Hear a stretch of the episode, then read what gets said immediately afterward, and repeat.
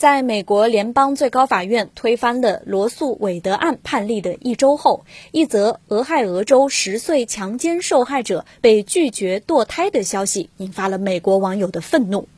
根据报道，在美国联邦最高法院作出这一历史性裁决的三天后，印第安纳州的妇产科医生凯特琳·伯纳德接到了俄亥俄州的一名医生的电话。对方称自己的办公室里来了一位十岁的小病人，她因遭遇强奸已经怀孕六周零三天。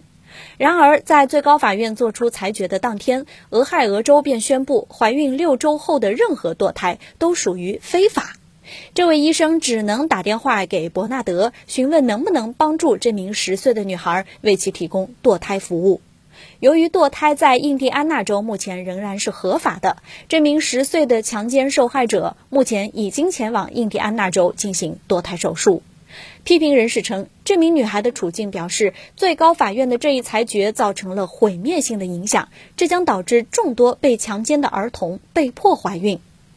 几乎在同一时间，巴西的一个相似案例也引发了轩然大波。根据报道，巴西一名十岁女孩在遭遇强奸后怀孕，要求法院批准其进行堕胎。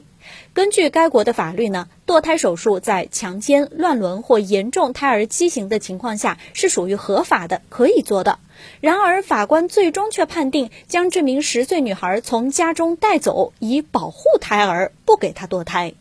这件事令巴西社会受到了震动，也引发了国民的抗议。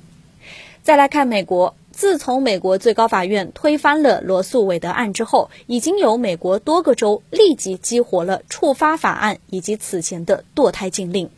伯纳德表示，自从上周五以来，他所在的诊所来自州外的堕胎病人数量正在疯狂增加，特别是来自肯塔基州和俄亥俄州。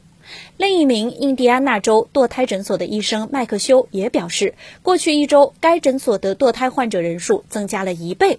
他说，以前诊所通常每天接待大约五到八名来自其他州的病人，但现在每天大概有多达二十名来自外州的病人，他们大多怀着绝望和心烦意乱的心情来要求堕胎。